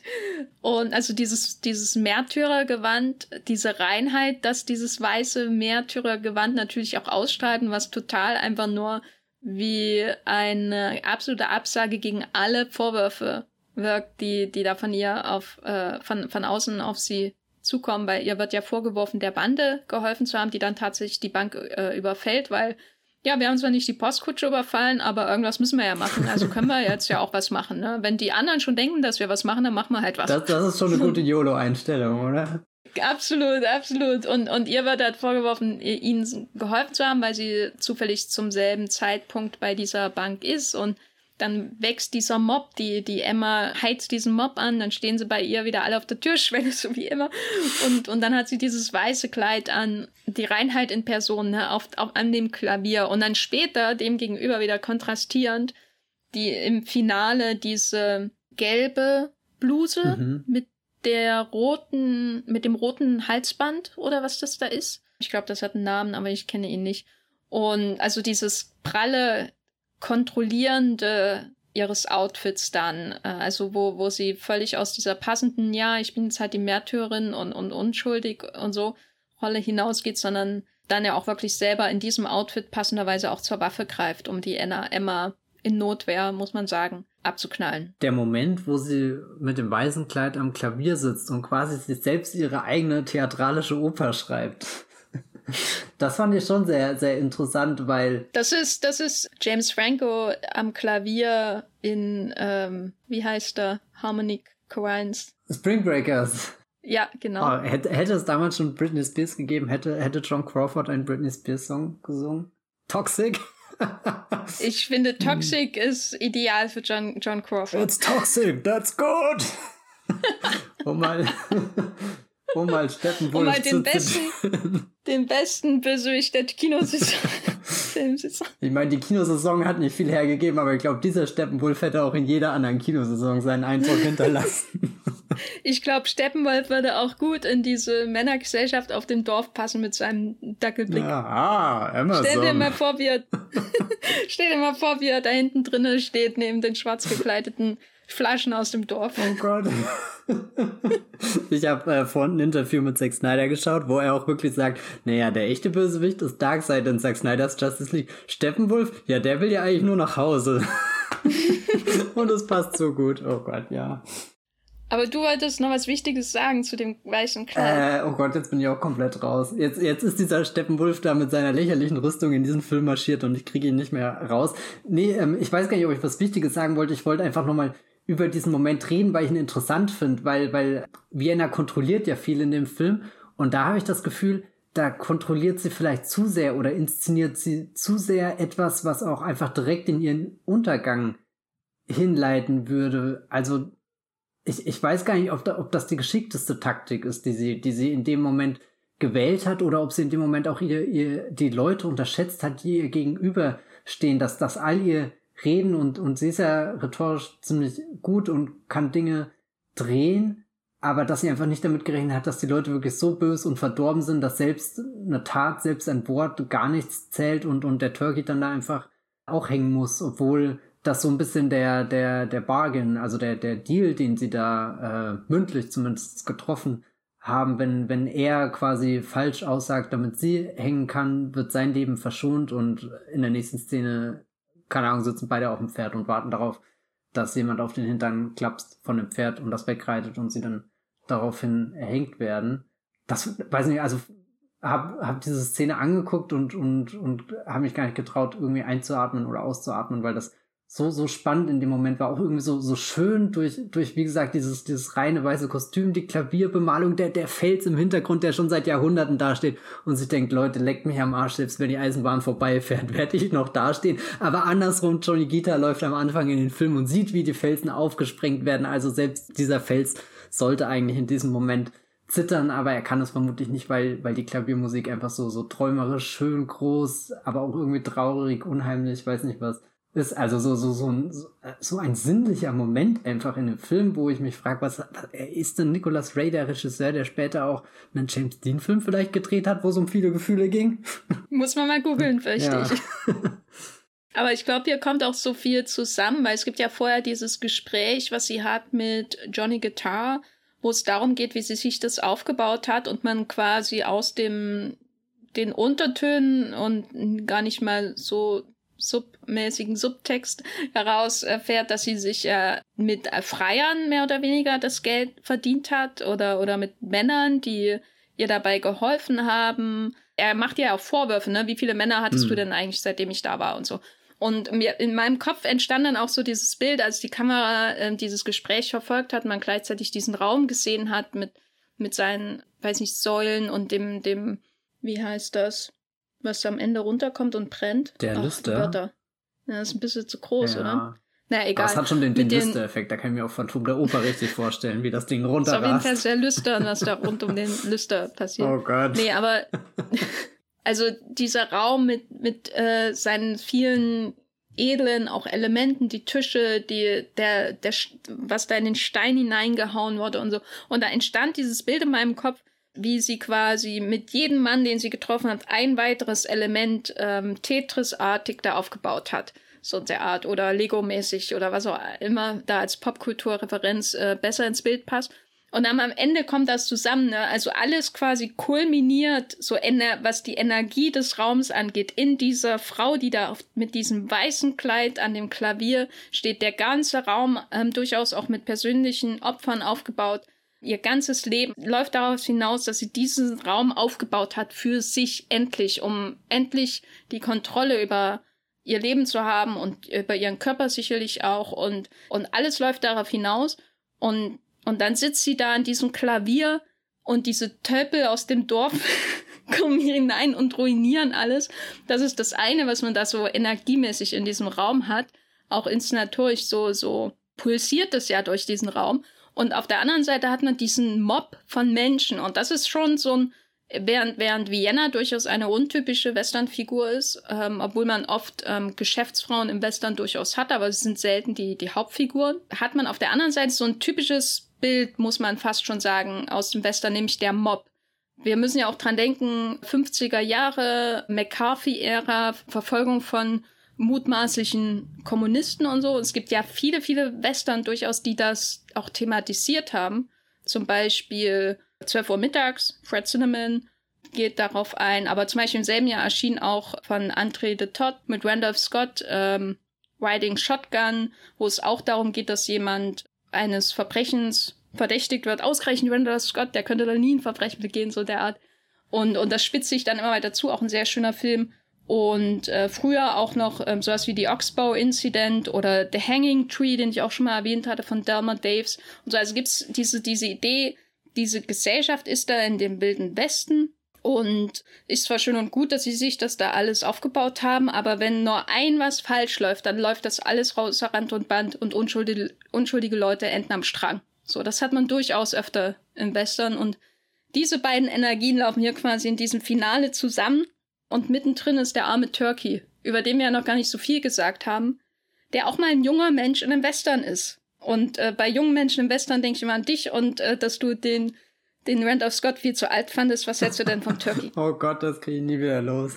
das würde ich bis zum Ende dieser Reihe verfolgen. Tut mir leid. Hm, wann ist die Reihe zu Ende? nee, äh, ja, der Turkey ist schon eine interessante Figur. Wird ja auch eingeführt als einer von vielen Männern, die irgendwie auf Vienna abfahren und, und sich da denkt, er hat vielleicht seine eigenen Chancen und, und nicht richtig einsehen will, dass Vienna eh viel zu groß und zu gut für ihn ist. Also er ist nicht körperlich, weiß gar nicht, wie weit die auseinander sind, aber also er wird, wird, ich glaube, sie wird niemals mit ihm eine Unterhaltung führen können, die sie zufrieden zurücklässt oder so. Ich finde übrigens das Bild, was du vorhin gezeichnet hast, sehr schön, dass sie sich da so, dass das ihr eigener finaler Moment irgendwie ist, also ihre, ihre, ihre, ihre große Bühnenshow, so, so das, was, was sie sich hingearbeitet hat und was die anderen Menschen alle nie verstehen werden, was, was sie da Tolles äh, geschaffen hat. Nee, und, und dann, ja, keine Ahnung, der, der wird ja äh, verletzt und kommt dann im Hause Vienna im Saloon unter, versteckt sich unter dem, dem Tisch und es sieht ja für eine Sekunde eigentlich so aus, als verlässt der Mob wieder das Haus, als ist der, der perfekte Case, den, den Emma gegen ihre große Konkurrentin gebaut hat, als ja, löst er sich doch in Luft auf als, als reichen als die Anschuldigung nicht, aber dann taucht halt wirklich der, der, ja, der Turkey da auf, ist verletzt. Man, man, man sieht ihm also an, dass er in was verwickelt ist, was definitiv nicht gut ist und ich glaube, dann, dann braucht auch gar keiner mehr eine genaue Beweisführung, aber allein die, die Präsenz dieses jungen Mannes, der, der eigentlich auch nur um sein, sein Leben fleht, ähm, bringt dann nicht irgendwie so, so eine Reihe von Dominosteinen in Gang, sondern sorgt dafür, dass halt alle 800 Dominosteine auf einen Schlag umfallen und, und du merkst richtig, wie so klick, klick, klick, klick, klick in den Köpfen macht und okay, jetzt ist der Fall klar. Also gerade eben wäre noch der Zweifel angebracht gewesen und, und vielleicht hätten wir unsere Fackeln und Missgabeln wieder eingepackt, aber jetzt, jetzt hole ich sogar beide Missgabeln raus, die ich, eine habe ich vor dem Haus stehen lassen, zur Sicherheit, als Backup, aber nee, das Backup, das werde ich gar nicht brauchen, weil wir rennen jetzt alles in einem Sturm nieder und und das ist dann irgendwie sehr sehr tragisch, dass dass der dass der der Turkey da so wirklich eine, eine unglückliche Rolle einnimmt, wo, wo du auch merkst, dass das wäre einer, der die Eisenbahn noch viel länger fahren sehen würde als äh, Vienna und Vienna glaubt schon daran, dass sie dieser Eisenbahn lange sieht. Sie hat ja auch am Anfang gleich schon diesen diesen also wirklich, das ist auch ein Satz, wenn du den in ein Drehbuch haust, da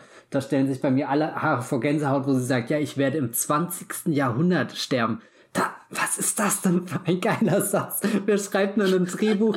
Und also ich würde danach ein Jahr Urlaub machen, nachdem ich so einen Satz geschrieben habe. Also das ist wirklich die Dimension von, von, von hier äh, Wonder Vision. What is love if not äh, hier persevering oder was auch immer das nochmal war. Also, also jetzt vergleich äh, mal nicht Johnny Guitar mit Wonder Vision, ne? Wir haben ja auch Grenzen. Ja, also oh Gott, Wonder Vision ist ja jetzt auch nicht ein Meisterwerk, aber das ist einfach so ein Satz, wo ich mir immer denke, wenn ich den einmal schreiben würde, eine Geschichte oder so, was der für Dimensionen annimmt. Also das ist, das ist eine Zeile, das ist, also so, so weißt du, das, das würdest du nie merken, aber, aber steckt halt so viel drinne und wenn dir dann auch noch eine Figur äh, wie jetzt in dem Fall das mit dem 20. Jahrhundert, wenn das von Vienna ausgesprochen wird und du hast schon dafür ein Gefühl bekommen, wie, wie groß ihre Vision ist. Also, weiß nicht, da, da hatte ich einfach totale Gänsehaut in diesem Moment und dann, ja, weiß nicht, kommt, kommt, kommt, kommt mit dem, dem Turkey, stürzt all das zusammen, was sie sich sorgfältig aufgebaut hat, obwohl sie ja da auch niemandem irgendwas böse wollte, sondern eigentlich nur jemand weiterem eine Chance geben, der definitiv auch eine Chance verdient hat, weil er eben noch dieses, keine Ahnung,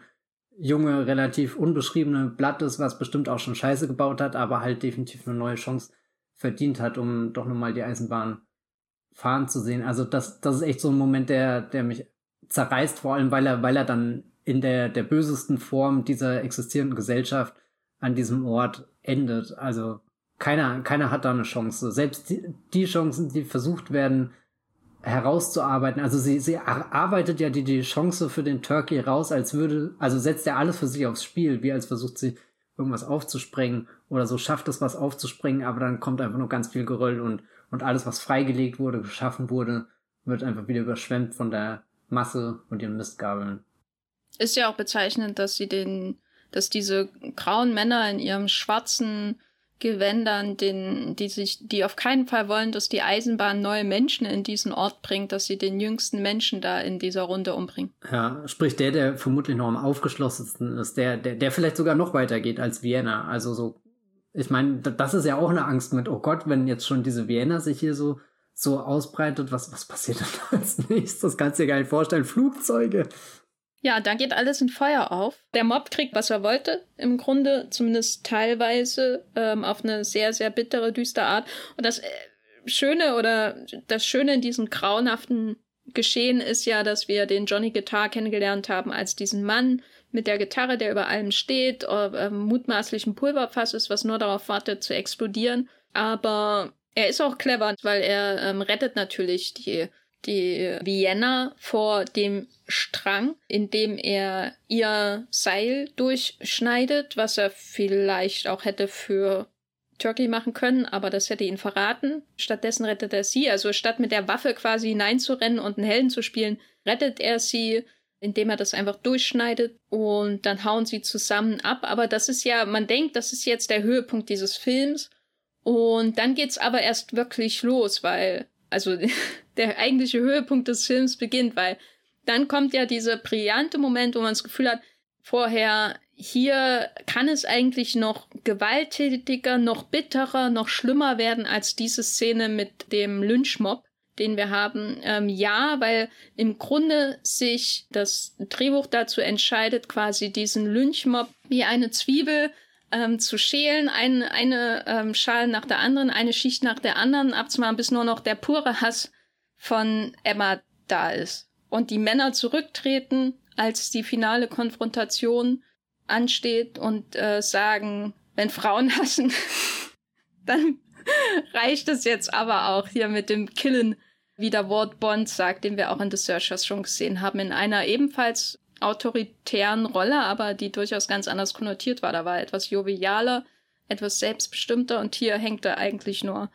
an den Lippen von der Emma die meiste Zeit. Und am Ende tritt er zurück und sagt, jetzt macht, lass mal die Frauen machen. Und dann bricht es ja so richtig aus. Also, finde ich, weil, weil dann dieser ganze Film ist an, also da sind überall immer diese Menschen da, die diese Räume erfüllen, auch äh, mit ihrem Hass so und füllen äh, diese Räume mit ihrem Hass. Und dann treten die irgendwann zurück einfach und es kommt nur noch quasi der pure Antrieb, der wirklich in ihnen steckt, heraus. Nämlich, und das ist ja Emma im Grunde, die das alles mit antreibt. Die Männer sind willfährige Follower von ihr. Ihr, die Influencerin dieses Films. Was passiert in diesem Finale? Was, wie würdest du das beschreiben, diese, diese wirkliche Kulmination dieses Films? Da, das ist dann, also der Tritt durch den Wasserfall ist ja auch wirklich so, so ein Tritt in eine Welt, wo, wo gar keine Regeln mehr existieren. Die sind ja eigentlich davor auch schon über Bord geworfen worden, als der, der Mob seine Eigendynamik annimmt, als sie da zum, zum Hängen reiten an die Brücke. Da, da ist ja schon wenig eigentlich von, von, von der Zivilisation und der Welt übrig. Und, und danach habe ich aber das Gefühl, das ist nochmal so ein zusätzliches Vakuum, wo dann, wo dann wirklich nur noch die Figuren mit ihren geladenen Waffen existieren. Da ist kein Saloon mehr, keine untere Ebene mehr, sondern nur noch alle oben auf diesem, dieser, dieser zweiten Level Ebene und nur noch das Blei quasi vor, vorhanden, was jetzt darauf wartet, irgendwie geschossen zu werden. Und es wird ja dann auch wirklich hart geschossen, sogar ein Kopfschuss ist dabei, den der arme Dancing Kid da dann abkriegt. Ja, das, also das ist schon so, so ein Finale, was uns vielleicht auch wieder zu, zu The Naked Spur zurückführt, wo wir auch schon auf dem Felsen oben drauf waren. Also jetzt ja auch ähnlich mit dieser Anhöhe, mit diesem Versteck, mit diesem Haus, mit dieser, dieser perfekten Veranda, was, was halt auch so, ein so ein super Showdown-Ort ist, wo, wo alle außenrum ja auch irgendwie Zuschauer mindestens mal sind, wenn sie nicht auch, auch irgendwie direkt involviert involviert sind, wobei direkt involviert, also das, das, das Zentrum sind ja dann schon einfach nur noch Vienna und ähm, Emma, die sich gegenüberstehen, das Dancing Kid und, und Johnny. Gita äh, feuern zwar auch ihre Schüsse ab, rennen rum, schauen dramatisch, aber äh, die, also ich glaube, selbst wenn sie sich am, am Ende, wenn sich die zwei Frauen gegenüberstehen würde, wenn sie einer der, der Männer dazwischen schmeißen würde, es würde einfach nichts passieren.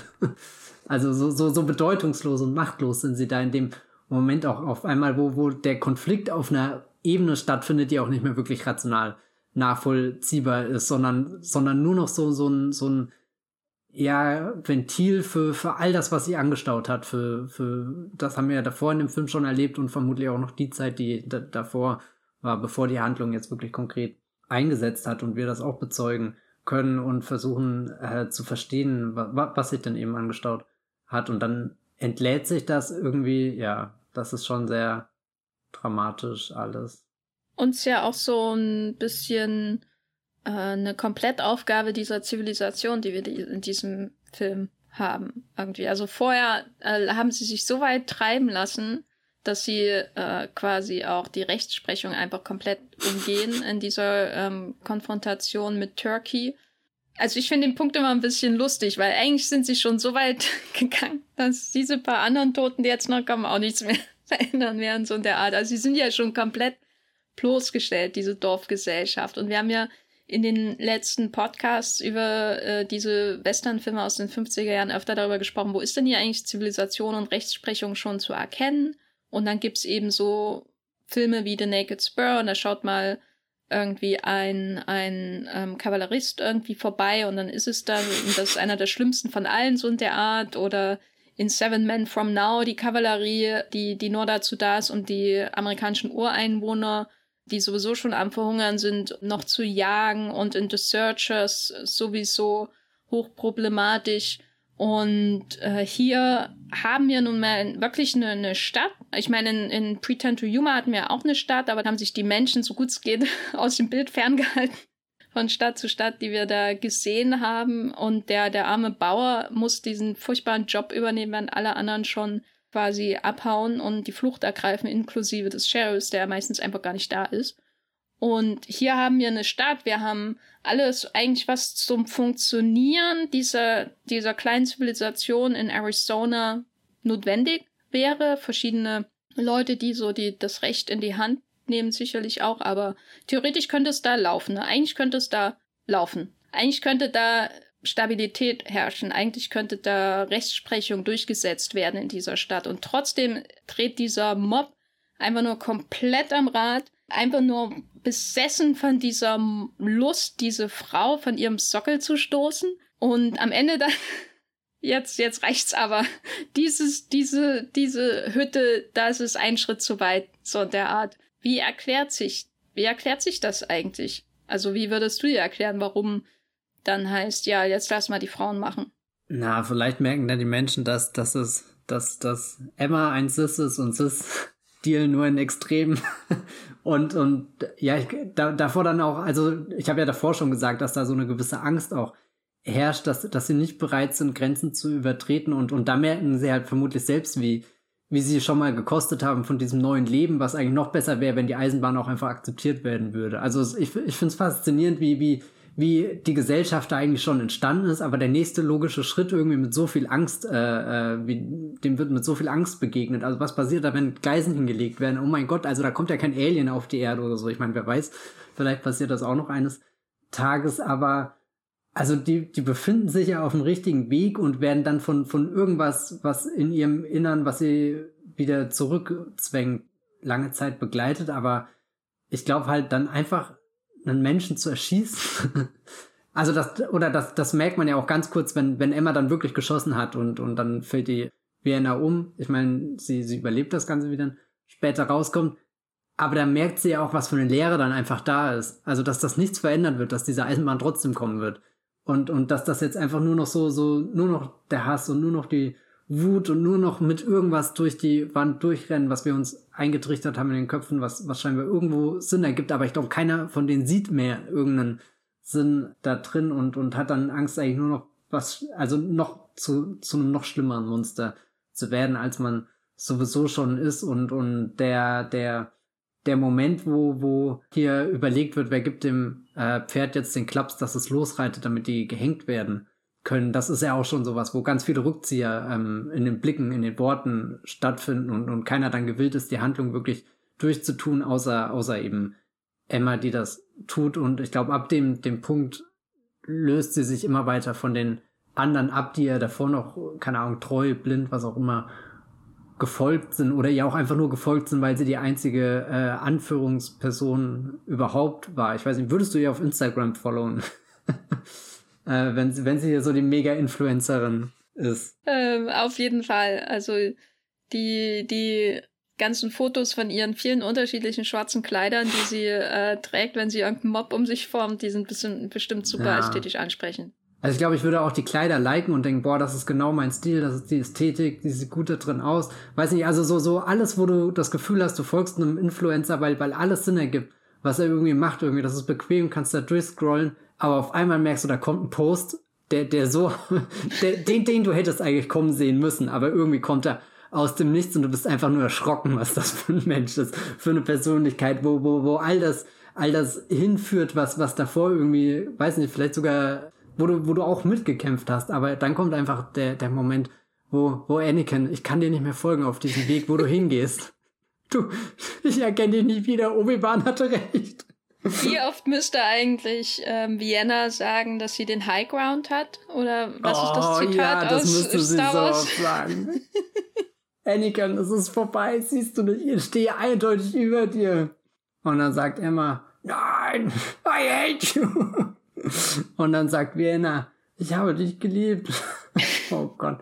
Merkst du, wie, wie George Lucas einfach ungefähr in fünf Minuten Filmgeschichte für immer definiert hat, dass, dass sich eigentlich alles nur noch ableitet von Die Rache der Sith? Ja. Oh Gott, die Pause war nicht. zu lang. ich habe mir überlegt, wie kann ich es glaubwürdig jetzt antworten. ähm, genau. Und dann finden wir, dann kommt Happy End und sie stehen äh, unterm Wasserfall. Dieser Wasserfall ist ja ein sehr durchaus magisches Element. Ne? Es ist wie so märchenhaft, dass du durch den Wasserfall gehst und dann kommst du in das neue Reich. In dem Fall das Reich vom ähm, Dancing Kid. Genau, aber am Ende taucht dieser Wasserfall wieder auf und, und das Wasser schlägt hinter ihnen nieder auf, auf das andere Wasser und den Steinboden, als wäre diese Geschichte nun abgeschlossen. Ne? Ähm, Vorhänge zu, Tür zu, wie man in John Fords Welt sagen würde, äh, hinter ihnen und die beiden umarmen sich und küssen sich, also nicht Emma und äh, Vienna, sondern Vienna und Johnny Guitar. Und damit endet auch diese Geschichte. Und das ist doch schön, oder? Ich wollte Na. eine schlaue Frage stellen, aber außer, außer Schmacht fällt mir eigentlich nichts ein. Also ich bin auch sehr begeistert, bis der Film in, in sehr kurzer Zeit dann hinkriegt, von sowas richtig tragisch abgründigen, aussichtslosen auch irgendwie ganz reinzubuttern in die, in die, die, die Romantik, die dem Ganzen auch irgendwie zugrunde liegt. Sowieso schon die ganze Zeit in den, den Bildern und den Farben des Films, in den Blicken, die ja dann nicht nur streng sind, sondern auch irgendwo sehr sehnsuchtsvoll und, und es gibt ja davor, zum Beispiel, wenn, wenn Johnny Gita und äh, Vienna durch äh, diese Gänge, äh, die, diese Felsgänge, was auch immer, fliehen. Da gibt's ja auch schon ein paar Szenen, die das vorbereiten. Irgendwie, dass das da enden muss, weil alles andere, das, das würde das Herz irgendwie nicht ertragen. Und damit haben wir aber auch den ersten Western, wo es so eine richtige romantische Umarmung am Ende gibt. Also ich meine, das Ende von Free Time to Yuma war sehr romantisch mhm. aber auf mhm. eine andere Art und Weise. Aber da haben sie auch die Frau hinter sich gelassen, sind im Zug in den Sonnenuntergang gefahren, der, der Gangster und der Farmer. Und bei The Naked Spur kommt zwar ein paar am Ende zusammen, aber eigentlich geht's eher darum, dass der Jimmy Stewart mal rauslässt, was wirklich in ihm passiert und ein neues Leben in Kalifornien anfängt, wie so viele Figuren in, in diesem Film, die wir hier schauen. Das Dancing Kid wäre auch gern nach Kalifornien. Ja, der Dan Dancing Kid, das ist so einer, der sagt, irgendwann geht's nach Kalifornien, aber vorher wird er immer abgeknallt, so ist das halt. aber wir haben ja am Ende so ein extrem romantisches auch Ende, was vielleicht auch zusammenfasst, warum dieser Film so untypisch ist, auch in, im Kontext dieser anderen Filme aus den 50er Jahren, die wir bisher geschaut haben. Und das ist ja jetzt schon der fünfte, glaube ich, den wir geguckt haben.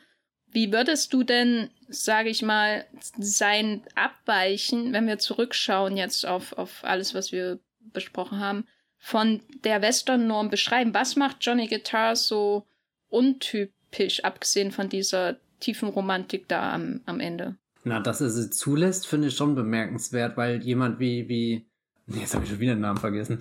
Vienna? Der Searchers Dude letzte Woche. Ethan Edwards. Genau, Ethan Edwards. Der will das ja auch irgendwo alles nicht zulassen. Oder das sind ja auch oft so, so, selbst bei, bei Sweet and Humor, die, die, die fahren zwar irgendwo in den Sonnenuntergang, aber die brauchen ja super lang, bis, bis, bis der eine sagt, vertrau mir jetzt einfach. Liebe mich. dann, dann entkommen wir dieser, dieser staubigen Hölle voller Blei. Und, und da habe ich das Gefühl, da, da bekennt sich der Film schon von Anfang an dazu, dass viel größere Gefühle durch die Figuren strömen und, und dass man das auch irgendwie in den, den intensiven Farben und all dem zum Ausdruck bringen kann. Und, und dann, dann schlägt er komplett diese ja, melodramatische Richtung ein, die, die jetzt gar nicht an dieser, weiß nicht, eher kleineren, bitteren, süßen Tragik oder so, die oft in diesen anderen Western-Filmen zum Vorschein kommt, sondern wo, wo einmal der, der, der ganz große Lauf über die, die, die Tastatur des Klaviers irgendwie so passiert, wo, wo einfach weggeschwemmt wird, aber nicht im Negativen von, von, es ist einfach groß und watscht da drüber, sondern es ist einfach groß und mitreißend und überwältigend und ja, weiß gar nicht, was, was siehst du denn da? Na, diese Überwältigung finde ich schon, trifft es sehr. Also der Film überwältigt ja einfach in allem. So, und normalerweise hast du selbst bei einem psychologischen Western wie, wie The Naked Spur, der, glaube ich, von allem wahrscheinlich mein persönlich liebster so bisher ist, generell einfach, aber Johnny Guitar ist da auch ganz nah dran auf jeden Fall. Da hast ich, du halt ich dachte, so, der, der andere, den, den ich nicht so mochte, ist dein Liebster. Na, ähm, Seven Men from Now Ja, genau, auch. genau. Also es sind für mich beides fünf von fünfer Filme und Johnny Guitar auch. So, während The Searchers nur viereinhalb von fünf ist. Aber vielleicht muss ich den nochmal neu bewerten. Da hatten wir ja schon letztes Mal drüber gesprochen. So geil, dass, dass wir hier einen Western am anderen durchheizen und ausgerechnet der John Ford. Also, also wenn wir über Manu Shot äh, Liberty Valance reden würden, der leider ein Jahrzehnt zu spät ähm, wären wir wieder im 5 von 5 Bereich. Nein, also ich meine, der, der Man wird ja immer als psychologischer Western beschrieben und so. Also es geht da auch um eine gewisse Gefühlsüberwältigung, die in dem Film eine große Rolle spielt. Und am Ende ist sie ja wirklich da. Ne? Also vorher hast immer den Schmerz, den Schmerz und er ist durchaus auch überwältigend, aber nicht so stark, sondern da geht's immer darum, dass sich Jimmy Stewart einfach wieder aufrappeln muss, weil er so oft vom Pferd fällt. So zusammengefasst. Falls, falls ihr den Film nicht gesehen habt, nehmt das bitte nicht als Inhaltsangabe dieses Films. So, und dann am Ende, Ende gibt's die totale Überwältigung der Gefühle, weil alles einfach Pulverfass wieder mäßig rausbricht aus ihm. Und bei Johnny Guitar habe ich aber das Gefühl, das ist alles schon von Anfang an da. Also die beiden, also Vienna und Johnny Guitar, brauchen nur eine Nacht allein in diesem Saloon, um alles, damit alles rausbricht aus ihnen. Und die haben sie ja auch, dieses Gespräch da in der Nacht äh, mit, mit dieser wunderbaren Lichtsetzung, die Gesichter, die da aufeinander prallen, mehr oder weniger emotional, ähm, wie, wie sie über ihre Vergangenheit sprechen. Das ist ja einfach nur so ungewöhnlich auch, dass Menschen im Western so über sich reden und dann einfach sagen, lüg mich an, weil das gefällt mir besser. Sag mir, dass du mich liebst, selbst wenn du lügst. Weißt du, das ist ja völlig absurd in einem normalen Western-Kontext so, dass die Menschen so miteinander reden, weil es da halt immer auch alles sehr stark aus der Sicht natürlich von Männern erzählt wird, die unfähig sind, ähm, so zu sprechen. Aber was mir halt hier an dem Film auch gefällt, ist, dass Johnny Guitar obwohl er so ein mega Revolverheld ist und in jedem anderen Western so ein äh, wahrscheinlich störrischer Held wäre, hier auch reinkommt und sagt, hier, das sind meine Gefühle, lebt damit so bitte jetzt aber. Das, das durchzieht diesen ganzen Film, diese emotionale Wucht in fast jeder Szene Also nicht zuletzt, also selbst wenn du irgendwie John Crawford nur neben eine Bank stellst, dann bist du schon überwältigt. Und mit Bank meine ich sowohl eine Parkbank als auch eine Bank, die überfallen wird. Okay, ja. Also das macht ihn schon ungewöhnlich für diese Melodramatik des Ganzen, diese Offenheit der Gefühle, ohne dass es irgendwie auf Realismus aus ist, weil das ist ja auch nicht Sinn der Sache in dem Film. Hier geht es ja auch nicht um Realismus. Man hat immer den, den Wasserfall, den man aufmacht, um in diese andere Welt hineinzukommen. Und diese andere Gefühlswelt, in der alles überhöht ist und, und und awesome. Dein Fazit zu Johnny Guitar und Nicholas Ray. Ich hatte keine Ahnung, ehrlich gesagt, was das für ein Film ist. Ich dachte, das wird der langweiligste, was ich einfach auf den Titel immer zurückgeführt habe. Johnny Guitar hat mich noch nie gelockt. Also wirklich, ich kenne den Titel, seitdem ich Western kenne. Aber ich dachte halt immer, er spielt wirklich eine einfach nur Gitarre, was vielleicht auch kein schlechter Film geworden wäre. Aber ich habe definitiv nicht äh, mit dieser Wucht von, von Western gerechnet. Da war ich gestern ziemlich platt, als ich das geschaut habe und äh, würde den da auf alle Fälle weiterempfehlen. Ich empfehle ihn auch äh, weiter, guter Film. guter Film, auch äh, für die äh, Ernest Borgnine-Komplettisten. Auf jeden Fall gleich nach Das Schwarze Loch und The Poseidon Adventure schaut Johnny Guitar. Nein, Johnny Guitar wirklich. Ich würde auch sagen, äh, obwohl ich ähm, Seven Men from Now und The Naked Spur und so liebe, wirklich äh, mit einer, einer herzhaften Liebe diese Filme schaue, mehr noch als zum Beispiel The Searchers, wo auch eine gewisse Distanz durchaus da ist manchmal wenn ihr einen Film aus dieser Western-Reihe hier im Wollmilchcast schaut, so weil ihr sonst mit Western nichts anfangen könnt zum Beispiel, dann schaut Johnny Guitar, weil das ist wirklich ein absolut einzigartiger Western.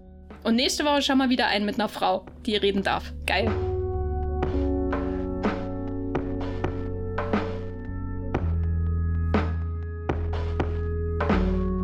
Haben wir wieder ein Meisterwerk hinter uns gebracht, würde ich sagen. Johnny Guitar von Nicholas Ray, schaut ihn euch an. Matthias, wo bist du außerhalb dieses Podcasts zu finden, um deine liebsten Gitarrensongs aus 100 Jahren Filmgeschichte zu teilen? Was ist da auf Platz 1? Vielleicht Moon River? Oh je, wer weiß. Hm. Ja. Gute Chancen, oder? Ihr könnt äh, mich lesen auf äh, movieplot.de und äh, das Filmfilter.de, das ist mein Blog. Oder auf Twitter äh, als bibelbox mit 3i, genau. Oder Matthias Hopf einfach. Googeln und schauen, was rauskommt.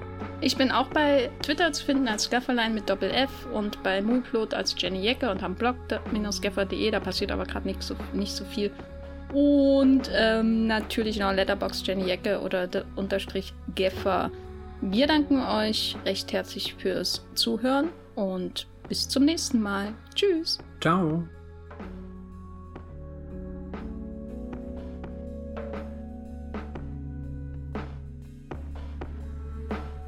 Der Wollmilchcast wird produziert von Matthias Hopf und Jenny Jecke. Unser Intro und Outro stammt aus dem Song Slam Canto von Kai Engel. Ihr könnt den Podcast bei allen gängigen Apps abonnieren und wir freuen uns über Kommentare und Bewertungen bei iTunes.